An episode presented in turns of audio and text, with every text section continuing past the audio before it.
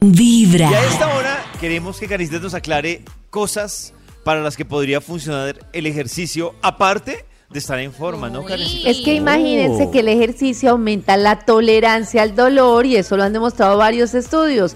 Es obvio porque muchas veces una persona pues que tiene resistencia y que entrena o que corre o lo que sea, pues va aumentando tolerancia. Y entonces se dice que esto está relacionado con la tolerancia al dolor.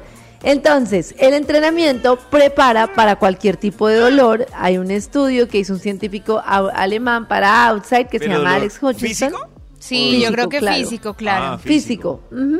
Resulta que pusieron a esperar a varias personas con manos con las manos con agua helada durante el mayor tiempo posible. Y dicen que los no deportistas aumentaron un- aguantaron un promedio de 96 segundos. Hasta que, se le, hasta que se le durmieron. Mientras que los corredores llegaron a aumentar hasta tres minutos de tolerancia al dolor.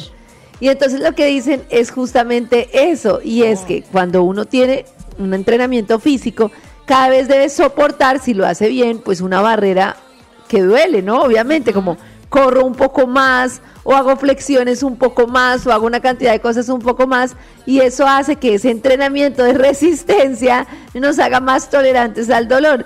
¿Qué tan tolera- tolerantes al dolor se consideran ustedes? Muy bajito. Yo soy muy chillona, sí. De verdad.